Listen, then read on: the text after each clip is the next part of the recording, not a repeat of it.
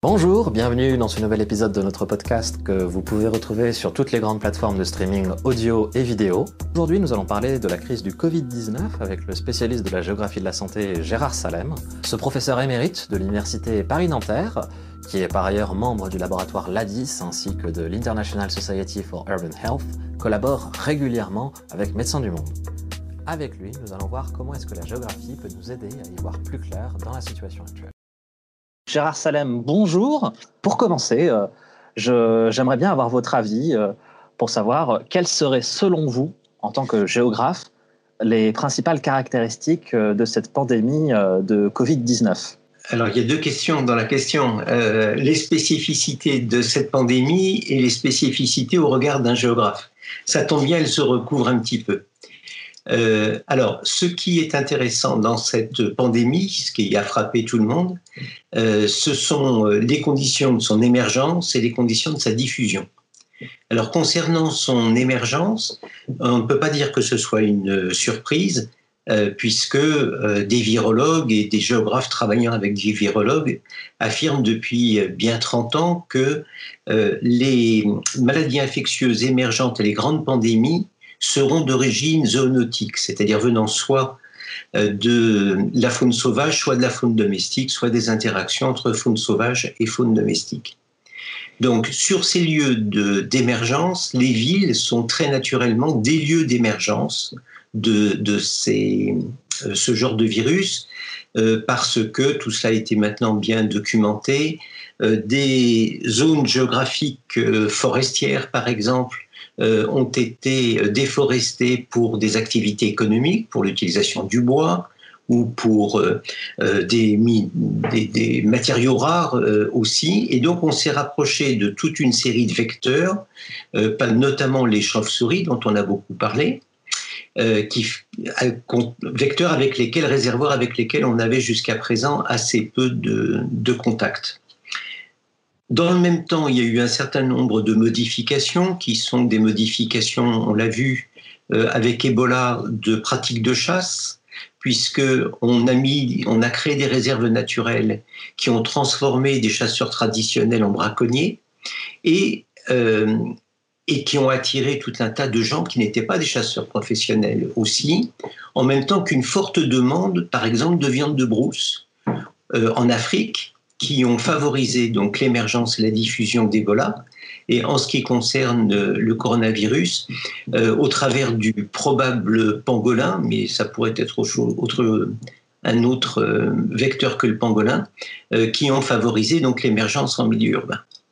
Une fois ce virus en milieu urbain, évidemment, toutes les conditions de diffusion sont réunies parce qu'il y a très forte densité de population, donc plus les densités de population sont fortes, plus le risque de contagion euh, est élevé, parce qu'il y a beaucoup de mobilité à l'intérieur de la ville, qu'il y a des mobilités entre ville et campagne, entre ville et ville, et puis euh, la dernière touche, c'est avec la globalisation, le développement des échanges internationaux, mondiaux, à la fois de personnes et de marchandises, on a eu cette pandémie qui a donc été euh, tout à fait remarquable par euh, euh, la rapidité de sa propagation. Donc ce qu'on appelle, nous, les patrons spatio-temporels de cette maladie sont tout à fait exceptionnels, mais pas vraiment surprenants au regard des changements environnementaux et sociaux et économiques dont je parlais avant. Alors, vous disiez que euh, cela faisait maintenant une trentaine d'années que des géographes et des infectiologues euh, essayaient de prévenir euh, les autorités de, ce genre de risque. Comment est-ce qu'on pourrait expliquer que eh bien, le, message ne soit pas passé? Alors c'est curieux parce que, sans trop s'apesantir sur la situation française, on voit que par moment il passe et par moment il est oublié. Donc, euh, quand on a des petites piqûres de rappel, si je peux me permettre cette image un peu médicale, euh, comme euh, avec le MERS, comme avec le SRAS par exemple, alors on se dit, oula, on est beaucoup plus vulnérable qu'on ne le pensait. Et puis, comme toutes les mauvaises nouvelles, on s'empresse de les oublier. Et là, manifestement, on les a bien oubliés, comme en témoigne la situation tout à fait anormale dans laquelle nous avons été pour le, stock de masques. Est-ce que euh, vous, pourriez euh, nous résumer en, quelques phrases ce que euh, concrètement la géographie peut, nous apporter pour mieux comprendre toutes ces questions de santé, notamment bah, la crise actuelle? Quels sont les outils propres à cette discipline?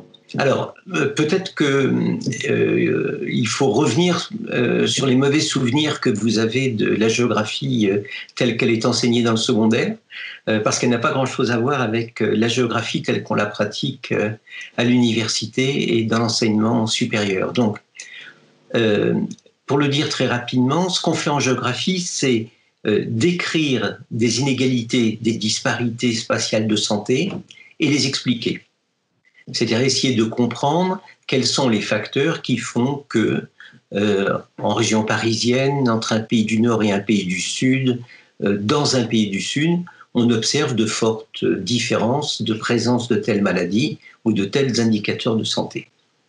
Ces inégalités de santé se renvoient généralement à la fois des facteurs environnementaux, des facteurs sociaux, des facteurs économiques, des facteurs culturels qui se combinent dans l'espace. Donc, on touche finalement à ce qui fait le pain quotidien des géographes, dans ce qu'on appelait avant géographie physique, biogéographie, géographie humaine, géographie économique, etc. Mais on l'organise non pas comme un millefeuille, comme un plan à tiroir, mais on montre le poids euh, spécifique de chacun de ces facteurs par rapport à un problème de santé donnée. Je m'explique. Euh, si vous êtes, euh, si vous essayez de comprendre quelles sont les raisons des disparités de paludisme entre deux quartiers de ville, vous n'allez pas faire appel aux mêmes variables géographiques, mais aux mêmes variables que si vous travaillez sur le recours aux soins ou que si vous travaillez sur les conséquences du tabagisme.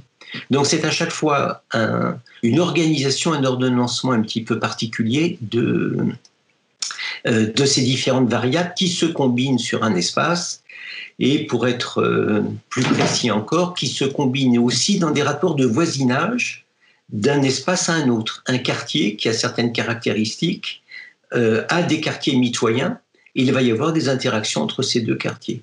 Ce qui vaut pour des quartiers vaut aussi pour des départements, des pays, etc. etc.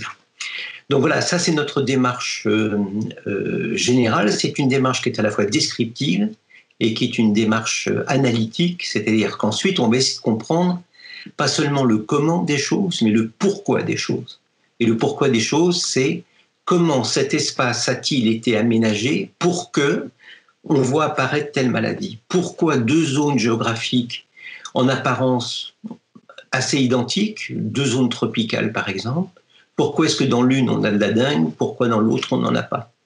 Pourquoi est-ce que dans l'une, on va avoir tel problème de euh, couverture vaccinale et pourquoi on ne l'aura pas dans l'autre? Voilà. Donc c'est une approche qui est tout sauf déterministe. Hein. Elle est ce qu'on appelle possibiliste. Donc, désolé de ce grand détour, mais euh, peut-être qu'il était euh, nécessaire pour dire comment donc on va aborder la question en tant que géographe cette, euh, comme je le disais tout de suite, les villes sont par euh, excellence les lieux d'émergence de nouveaux pathogènes euh, et de diffusion de ces pathogènes. Pourquoi? Parce que finalement, les villes ont trois caractéristiques dominantes, je dirais, quand on les considère avec les lunettes de la santé, ou plus exactement avec les lunettes des maladies infectieuses. Le premier caractère, je l'ai déjà évoqué, c'est celui de la densité de population. Euh, les villes sont par excellence les lieux où il y a les plus fortes densités de population. Donc pour des maladies infectieuses, qu'il s'agisse du coronavirus, qu'il s'agisse de la tuberculose ou de la rougeole, selon le niveau de densité de population, on va avoir des risques de transmission de la maladie, de contagiosité de la maladie qui seront différents. Le deuxième caractère, je l'ai aussi euh, déjà un peu euh, évoqué, c'est le caractère ouvert de la ville. C'est-à-dire que la ville est en connexion avec d'autres villes, avec l'extérieur. Il y a aussi beaucoup de mobilité à l'intérieur de la ville. Et le troisième caractère qu'on voit cruellement actuellement en France quand on, étudie un petit peu les premières statistiques de mortalité euh, qu'on peut avoir, c'est que c'est un milieu hétérogène. C'est-à-dire qu'il y a des villes dans la ville, il y a très forte disparité entre des quartiers centraux de villes d'Amérique du Sud, par exemple, et les bidonvilles, entre Paris intramuros euh, et la Seine-Saint-Denis. Donc c'est la combinaison de ces trois caractères, densité, ouverture, hétérogénéité, qui va donner à chaque maladie infectieuse, finalement pas seulement maladie infectieuse, on s'interroge aussi sur l'impact de ces caractères sur la santé mentale, par exemple, qui va donner euh, ces configurations spatiales et temporelles pour chaque maladie infectieuse. Cette maladie, comme vous l'avez souligné, euh, a, particulièrement marqué, euh, a particulièrement affecté les, milieux urbains.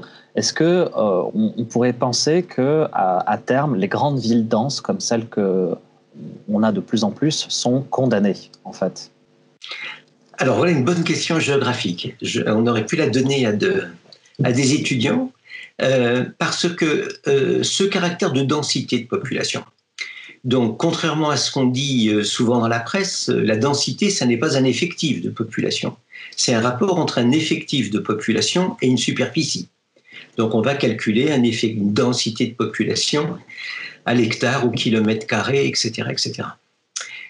J'ai pour ma part fait l'essentiel de ma carrière en Afrique et la densité de population, est toujours considéré comme un facteur de risque pour les maladies transmissibles, pas seulement d'ailleurs, mais euh, comme je l'évoquais tout de suite, euh, pour d'autres problèmes, maladies non transmissibles, ça semble être aussi un facteur de risque.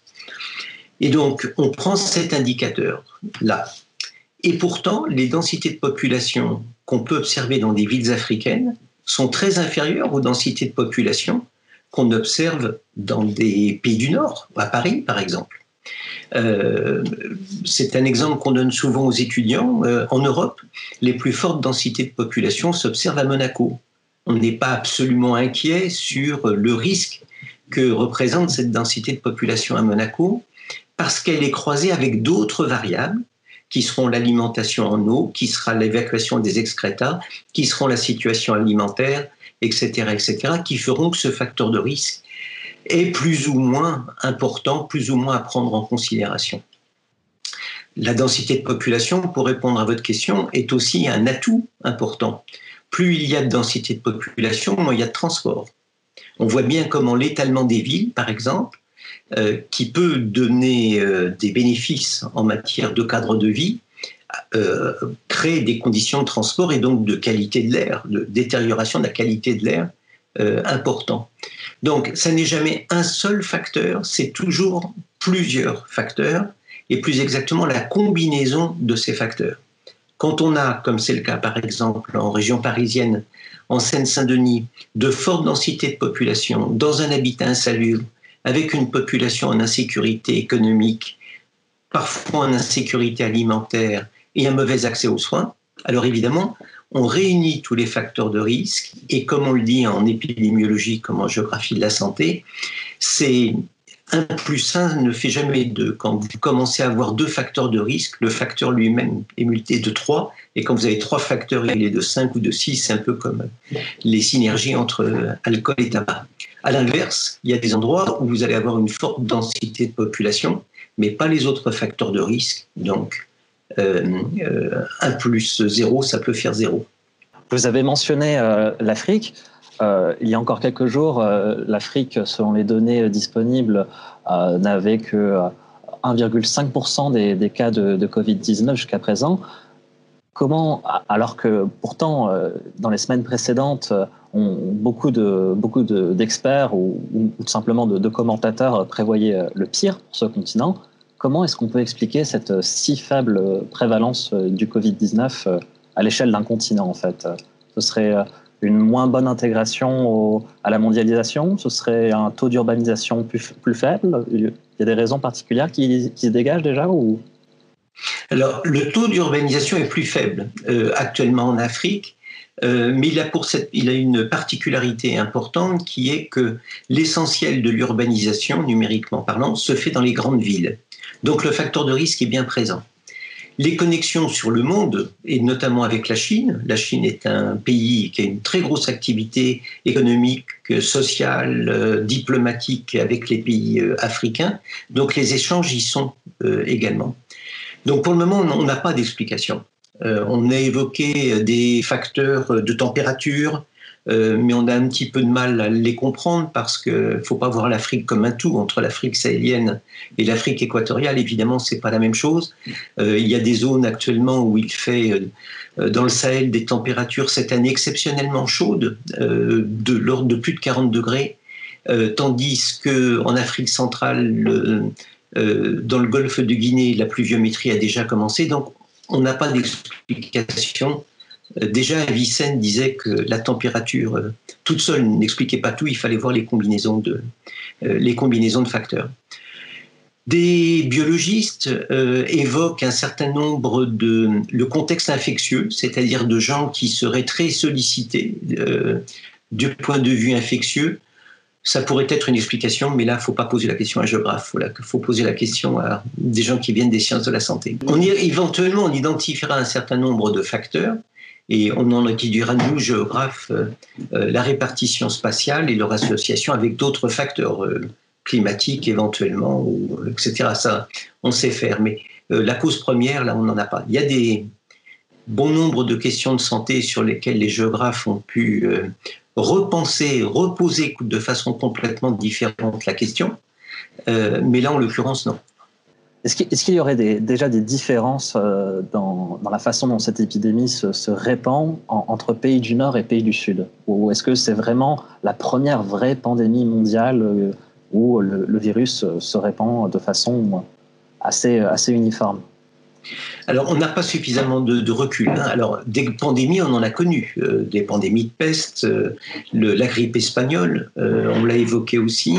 On a eu d'autres pandémies qui ont fait beaucoup moins de bruit et qui ont tué au moins autant. Je parle de la grippe de Hong Kong, par exemple, qui a tué plus de 30 000 personnes en France. Et c'est passé à cette époque sans que ça fasse la une des journaux ni sans qu'on paralyse le, le pays. Je ne dis pas que c'est que c'était bien, c'était mieux avant. Euh, je dis qu'il y a aussi euh, une partie construction sociale de tout ça. Euh, ce qu'on voit là actuellement, c'est la globalisation des échanges à l'œuvre, la vitesse à laquelle tout ça va. Et c'est important de le souligner parce que ce sont des choses qui, combinées à d'autres facteurs, s'observent pour d'autres maladies infectieuses. On a vu par exemple la dengue, qui a été longtemps une maladie euh, cantonnée en Asie, devenir une maladie mondialisée. On voit avec le changement climatique notamment euh, et la mobilité euh, à la fois des marchandises, des personnes, etc., l'extension d'un certain nombre de maladies à transmission vectorielle, c'est-à-dire il y a un vecteur entre les deux, souvent un, un moustique, se déplacer. C'est l'installation du chikungunya, par exemple, dans le, sud de l'Europe, par exemple. Voilà. Donc, euh, cette épidémie apparaît à un moment où il y a de multiples changements qui s'opèrent. Donc, euh, bouleversement de la biodiversité, je l'ai évoqué, globalisation des échanges. On a par exemple, je reprends cet exemple de la dingue, euh, beaucoup évoqué le commerce des pneus euh, pneus dans lesquels il pouvait y avoir des petites réserves d'eau dans lesquelles les Aedes, qui sont les vecteurs de la dengue, trouvaient à, la fois des aires pour se reposer et se reproduire. Et donc on a comme ça introduit en Amérique latine euh, la dengue. Donc, euh, des le réchauffement climatique, je l'ai évoqué pour d'autres maladies infectieuses.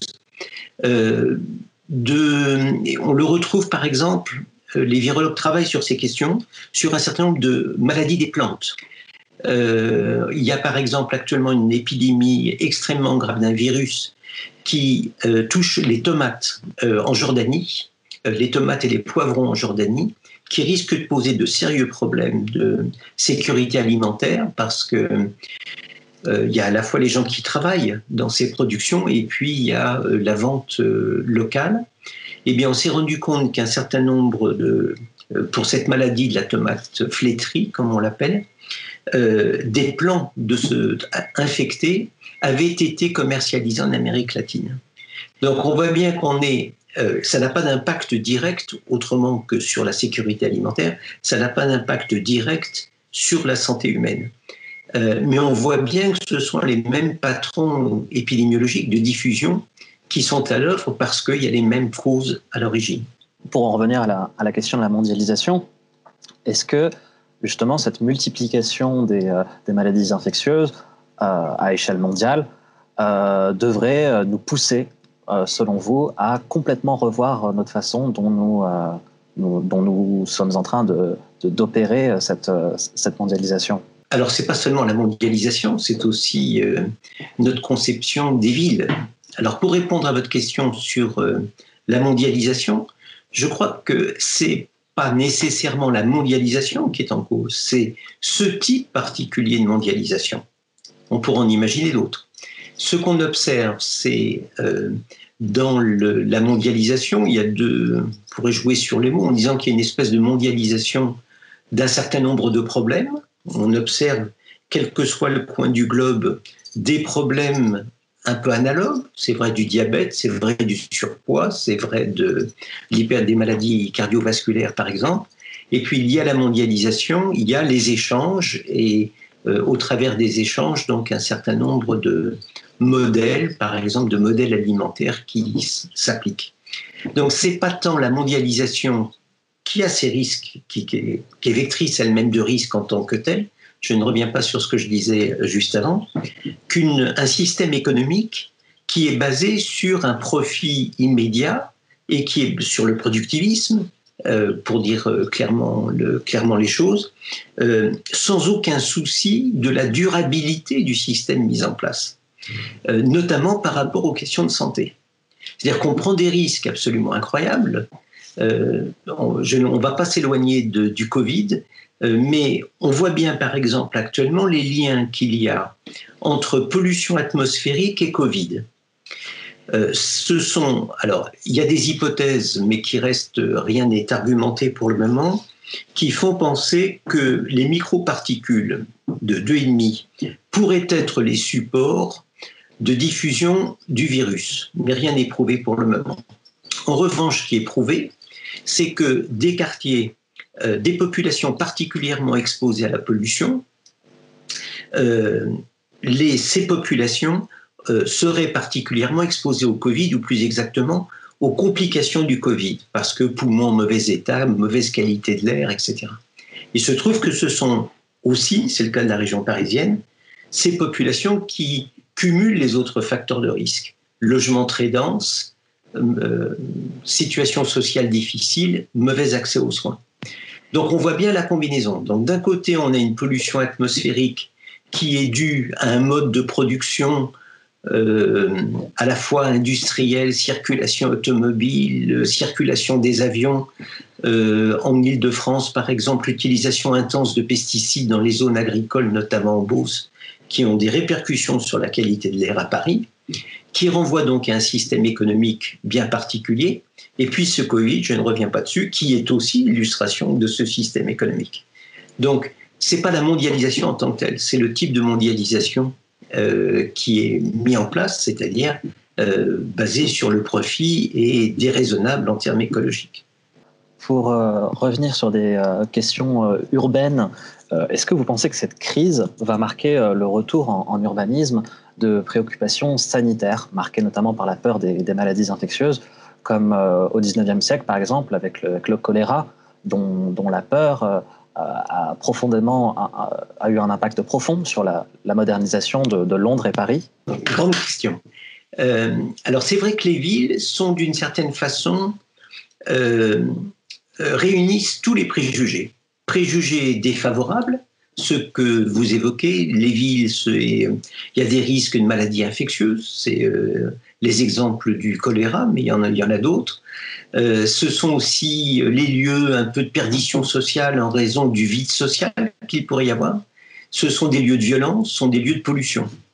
Et puis à euh, cette vision très catastrophiste des villes s'en oppose une autre avec une série d'arguments qui est de dire mais finalement, les espérances de vie en moyenne sont plutôt meilleures dans les villes qu'à la campagne, ce qui est vrai.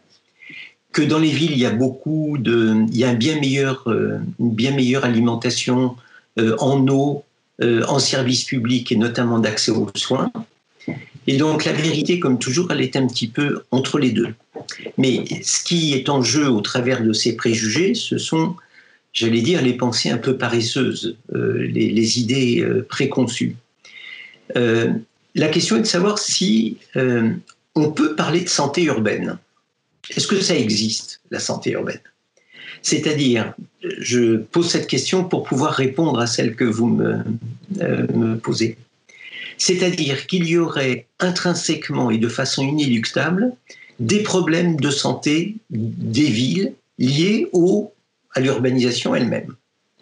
Si on regarde les différents indicateurs de santé, et notamment euh, le plus robuste qui soit, qui est l'espérance de vie, que ce soit une espérance de vie à la naissance ou à différents âges, on se rend compte qu'il y a plus de différences entre les villes qu'entre les villes et la campagne, et plus de différences à l'intérieur des villes qu'entre les villes elles-mêmes. C'est la meilleure preuve qu'il n'y a pas de déterminisme urbain. La vraie question, elle est celle de, des relations, plus exactement des interrelations entre processus d'urbanisation et santé. Est-ce qu'on est dans un processus d'urbanisation qui génère des espaces segmentés, qui génère des effets de frontières dans la ville, qui génère des effets même de ghetto, et quelles sont les conséquences sur la santé, et réciproquement, quelles sont les, les répercussions d'un bon état de santé de la population, d'un mauvais état de santé de la population sur les dynamiques urbaines? Donc, c'est quelque chose qui est très fréquent en géographie, enfin c'est même la vocation de la géographie, de reposer, de poser différemment des questions un peu toutes faites. Euh, ce que on montre en géographie, tant pour des villes du Nord que pour des villes du Sud, c'est qu'il n'y a pas de déterminisme urbain, que la santé est à l'image du processus d'urbanisation lui-même, et donc qu'il s'agit de promouvoir autant qu'il est possible. On va revenir peut-être aux leçons des hygiénistes euh, que vous évoquez tout de suite, à essayer de réfléchir la santé dans toutes les politiques urbaines, ce qu'on appelle en anglais health in all policies, c'est-à-dire dès lors que je prends pour l'aménagement, d'essayer d'anticiper les conséquences positives et ou négatives sur la santé. Et c'est quelque chose qu'on a beaucoup de mal à faire, qu'on essaye de promouvoir. Je pourrais vous donner quelques exemples euh, après. Ah bah, bah, bah, bah volontiers, c'était ma question suivante. Quel conseil donneriez-vous aux autorités publiques ou, à des aménageurs pour euh, justement euh, construire, promouvoir des villes plus saines, plus sûres? Alors, il y a une démarche d'ensemble qui ensuite se décline de façon spécifique selon les lieux. Donc la démarche de, euh, sur le fond, c'est euh, d'intégrer les questions de santé publique dans toutes les formes de gestion des villes. Or, c'est une culture que nous n'avons pas du tout. Euh, vous pouvez faire des études de santé publique, des études d'épidémiologie. J'ai eu la chance d'en faire pendant quand j'étais plus jeune. Je n'ai jamais eu un mot sur les spécificités urbaines.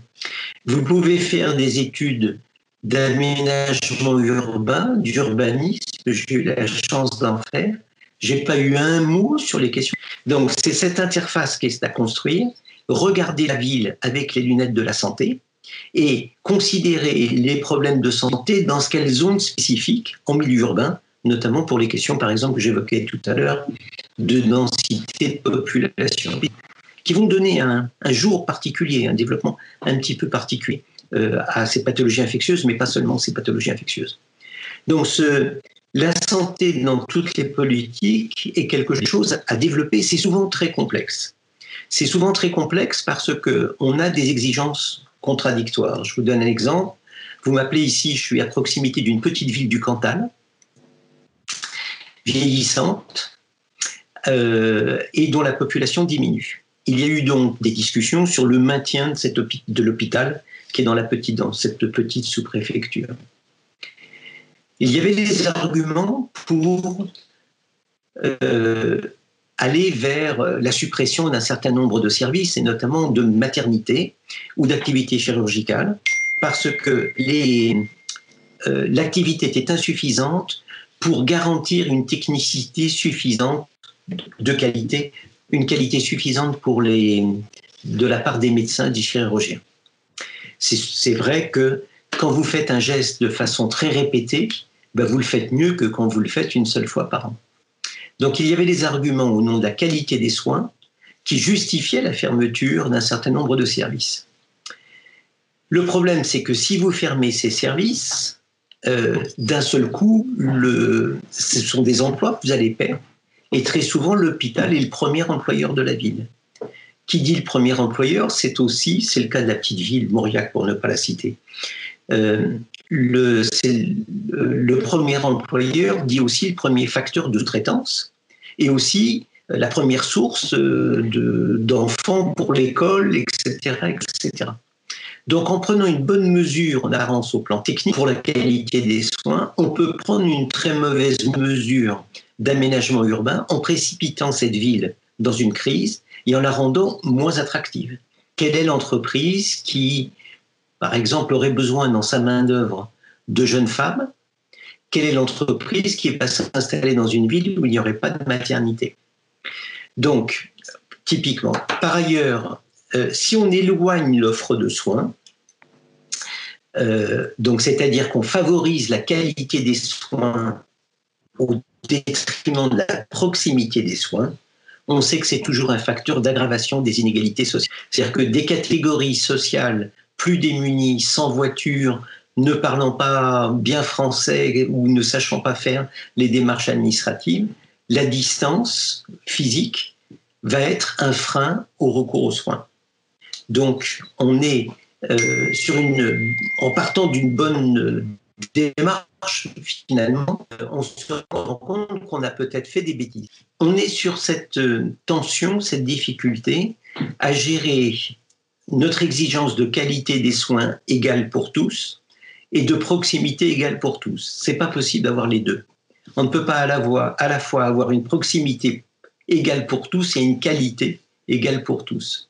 Et donc, euh, c'est ce qui s'est passé en France, où, euh, de façon extraordinairement brutale et selon de purs euh, critères de productivité, pas du tout de santé publique, on a restructuré le parc hospitalier vers des activités de plus en plus rentables. C'est par exemple la T2A qui a piloté tout ça, et on a pu en voir les premières conséquences de façon tout à fait exemplaire avec les problèmes de prise en charge du Covid.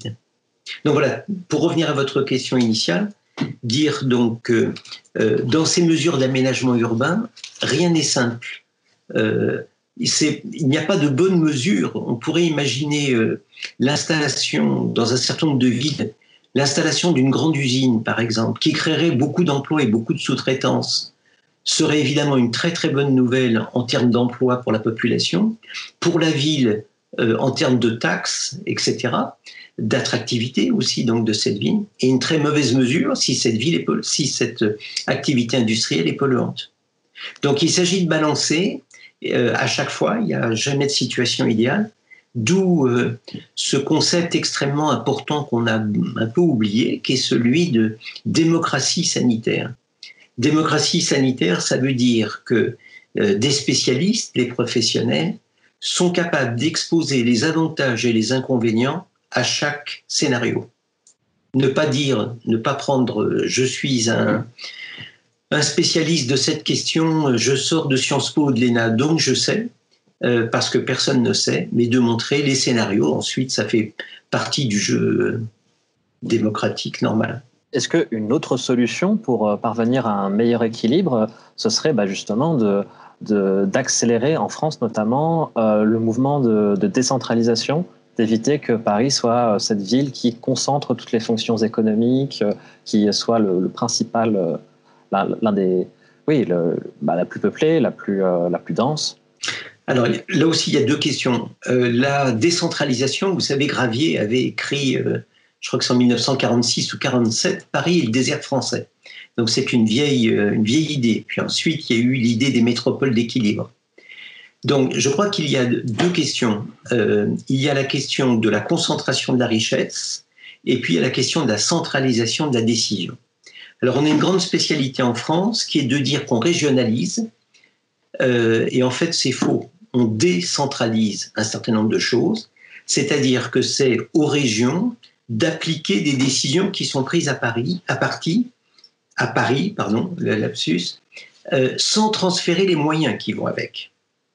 C'est-à-dire qu'on délègue un certain nombre de pouvoirs, mais on garde en gros les taxes euh, qui vont avec.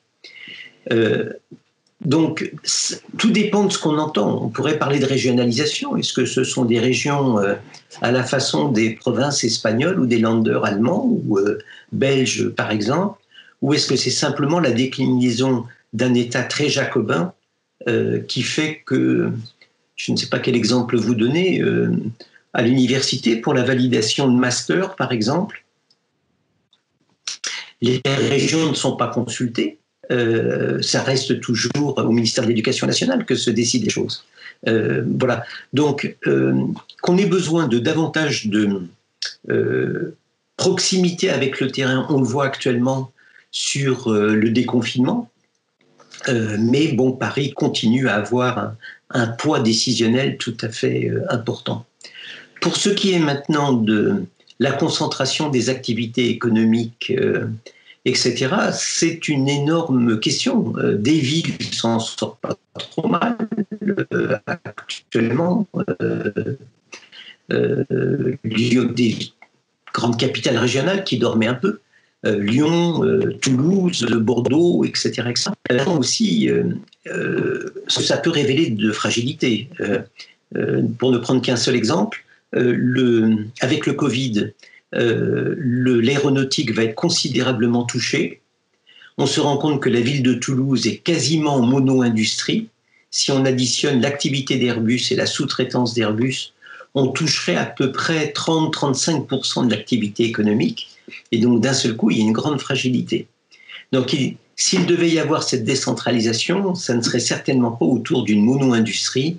On avait déjà pu l'observer avec Clermont-Ferrand, euh, avec Michelin, euh, à Toulouse avec Airbus, etc. C'est toute un, une nouvelle démarche et euh, au lendemain de, avec le programme national de, de la résistance et puis avec notamment l'équipe de, l'ouvrier, etc., il y a eu un moment une vraie, euh, aménagement du territoire en France, avec une intervention de l'État importante, notamment dans les transports, parce qu'on se disait ce qu'on appelait les économies externes.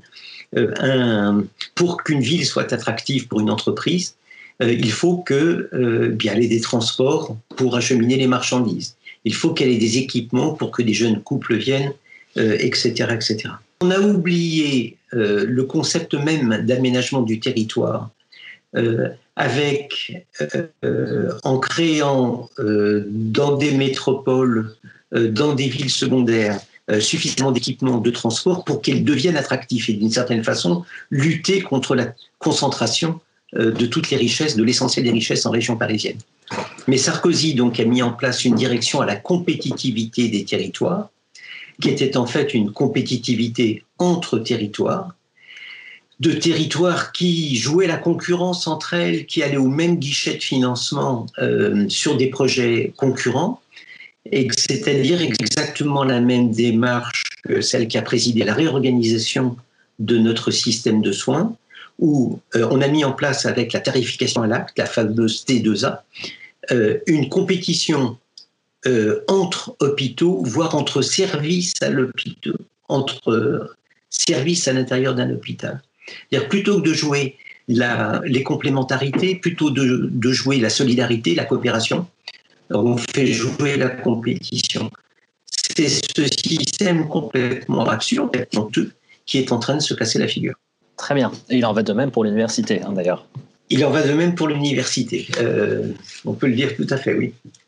Et justement, euh, comme vous l'évoquiez au début, euh, la géographie de la santé est, une discipline euh, ben, justement interdisciplinaire. Qu'est-ce que, que vous auriez comme conseil pour, pour promouvoir davantage cette, cet esprit de, de coopération entre disciplines souvent bah, qui, bah, qui ne coopèrent souvent pas, pas assez? Alors, ça n'a rien d'inéluctable, cette non-coopération. Euh, il y a un certain nombre de pays où cette coopération est beaucoup plus développée. Euh, je travaille une partie de l'année aux États-Unis et euh, dans une université où il y a un master de santé dans les villes, qui est un master partagé entre le département d'études urbaines et le département d'épidémiologie et de santé publique En France, ce n'est pas envisageable, malheureusement actuellement, pour beaucoup de raisons. D'une part parce que les gens des sciences de la santé, pas tous heureusement, n'ont pas vraiment de culture géographique. Même les épidémiologistes n'en ont que peu finalement, alors même que la naissance de l'épidémiologie, euh, naissance officielle de l'épidémiologie, vient d'une certaine façon de travaux géographiques avec euh, John Snow qui avait euh, étudié la propagation du choléra à Londres. Et puis réciproquement, peut-être lié aussi à cette absence de culture de santé publique dont on parle beaucoup en France, les géographes français ont longtemps considéré qu'ils n'avaient rien à dire de la santé.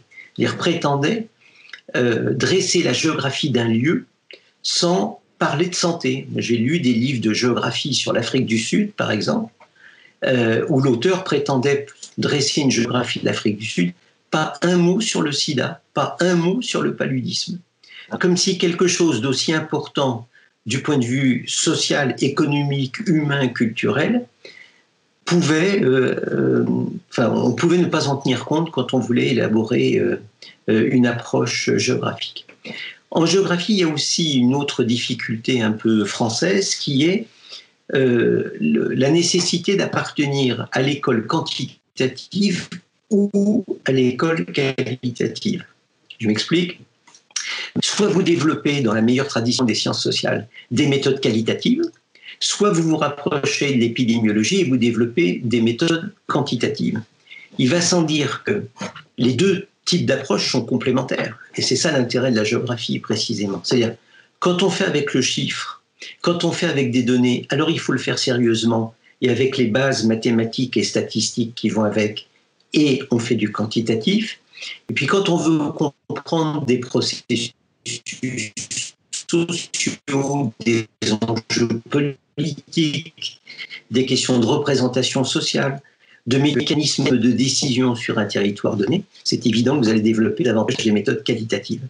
Donc, j'en dans le grand débat à voir qui sont deux approches complémentaires ou deux approches différentes sur euh, un même geste, c'est toute une, euh, autre. Euh, ça nous amènerait très très loin en matière de, à la fois épistémologique et de pédagogie. Mais c'est là la difficulté. Et l'organisation des masters en France fait qu'il y a un recul de la pluridisciplinarité actuellement et c'est très, très regrettable. En Allemagne, en Angleterre, aux États-Unis, au Canada, euh, on a su lever ce genre de, difficultés. Moi, il m'est arrivé de faire des cours euh, aux États-Unis sur les transports en Île-de-France et de réaliser que les étudiants que j'avais en face de moi n'étaient pas des urbanistes, contrairement à ce que je pensais, mais étaient des médecins. Et donc, quand je leur ai demandé pourquoi ça les intéressait tant que ça, ils m'ont dit, mais si on doit être responsable d'un hôpital, évidemment que la question des transports va être une question importante en termes d'accès à notre structure, en termes de flux, etc. On approche de, la fin de cette interview. Alors, on voulait savoir bah, déjà, euh, de façon un peu euh, bah, soit spécifique, soit générale, hein, à votre guise, euh, si vous aviez déjà une, recommandation de, film, de lecture, de livre ou d'article en lien avec votre domaine, ou, ou pas, ou, et ou en lien avec la crise. De films, de. Alors, euh, de films. Euh, ou de, ou de J'aurais hein, tendance à dire évidemment euh, de lecture. de films, ce qui me vient, vous me prenez un peu au dépourvu, je n'avais pas réfléchi à cette question. je dirais évidemment Mort à Venise. Oui. voilà. Et le choléra. en termes de. Vous m'avez dit de livres également? Par exemple, oui. Alors peut-être de façon un peu plus éloignée, un livre qui est trop peu connu, euh, je trouve en France, qui est pourtant un livre euh, de géographie urbaine, pas seulement, mais admirable, qui s'appelle Seul dans Berlin, de Hans Fallada.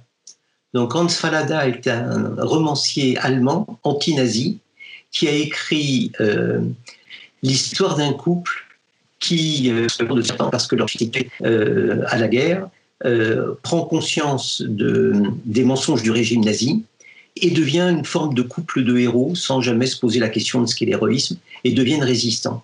Et vont déposer des petites cartes postales ici ou là à l'intérieur de la ville.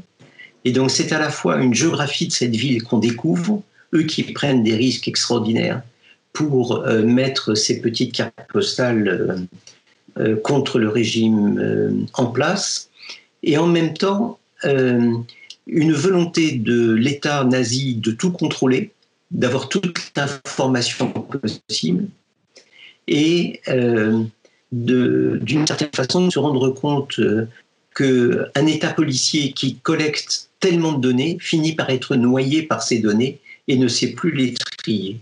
Donc c'est une très belle, très très beau, très beau livre. Qu'est-ce que vous m'aviez demandé d'autre comme coup de cœur? Oh, Un bah, lieu dans ces Oui, ou alors euh, des, euh, un géographe euh, dont, vous nous invitez à, découvrir le travail, peut-être, pour élargir la discussion que nous venons d'avoir ou, pour, pour assouvir une curiosité? Je vais vous citer un géographe qui n'est pas connu pour ses talents de géographe, mais à mon avis qui est souvent cité et qui est très peu lu, c'est Hippocrate. Alors, euh, vous savez, Hippocrate, euh, on parle des traités hippocratiques, mais en fait, il y a probablement beaucoup d'auteurs qui ont euh, rédigé ces traités hippocratiques. et donc, ce qui vaut, c'est la démarche d'Hippocrate, c'est-à-dire de penser qu'il n'y a pas de fatalité à la maladie. On va prendre la, la présence d'une maladie en fonction euh, tout à la fois du climat, du lieu, aussi aux relations sociales, à l'alimentation, etc. Et ce sont des textes absolument euh, magnifiques euh, dont on devrait plus souvent s'inspirer. Est-ce que vous auriez un, lieu, un quartier, une ville, une rue ou même un bâtiment qui, qui vous inspire? Quand j'étais étudiant à l'époque, ce qui était l'équivalent du master, je suis parti au Sénégal pour 15 jours. Euh, et parmi euh, les images qui s'imposent, euh, c'est la ville de Saint-Louis du Sénégal, avec notamment quand on est à l'hôpital, depuis le balcon de l'hôpital, la, la vue sur l'estuaire et sur le quartier de pêcheurs de Genda, où il y a à la fois de la vente de poissons, il y avait jusqu'à peu encore du fumage de poissons. Et donc c'était toute une activité du lien entre euh, cette euh, presqu'île et puis l'hôpital lui-même, de patients qui pouvaient venir euh, jusqu'à l'hôpital. Cette activité intense qui permettait d'amener du poisson fumé jusque très loin à l'intérieur du pays, voire jusqu'au Mali. Et puis, ce que j'ai appris depuis, c'est que ces femmes qui fumaient du poisson étaient particulièrement exposées à toutes les substances toxiques venant du fumage du poisson et donc même sans avoir jamais fumé une cigarette, se trouvait très exposé à des cancers euh, euh, des bronches et des poumons. Voilà, et donc c'est un lieu, je me rends compte en vous le disant, qui n'est pas sans, euh, sans analogie avec Venise et Mora Venise. Voilà. Très bien.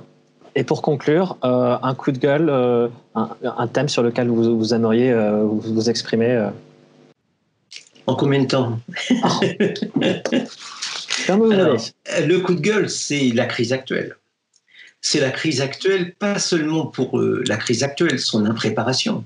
Le coût absolument euh, astronomique de cette crise dû à notre non-préparation.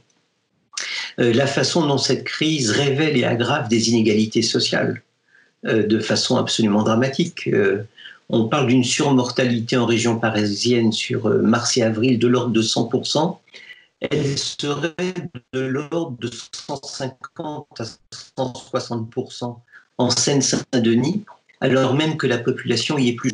Donc c'est euh, cette question-là. Et puis, euh, euh, je suis un petit peu partagé, puisque d'un côté, je me dis, pour des raisons qui restent un peu expliquées, on a, pour éviter, certains disent 50 000, d'autres disent 60 000 morts, on a mis un pays à l'arrêt et une économie à genoux. Donc peut-être qu'il y a un progrès anthropologique euh, là d'un seul coup. J'espère que pour le coup, on va faire beaucoup plus attention à des causes de décès évitables, à de la morbidité évitable, euh, dont la lutte euh, coûterait beaucoup moins cher. on parle de 60 000 morts dus à la mauvaise qualité de l'air en France c'est-à-dire le nombre de décès qu'on aurait évité avec l'arrêt de cette économie.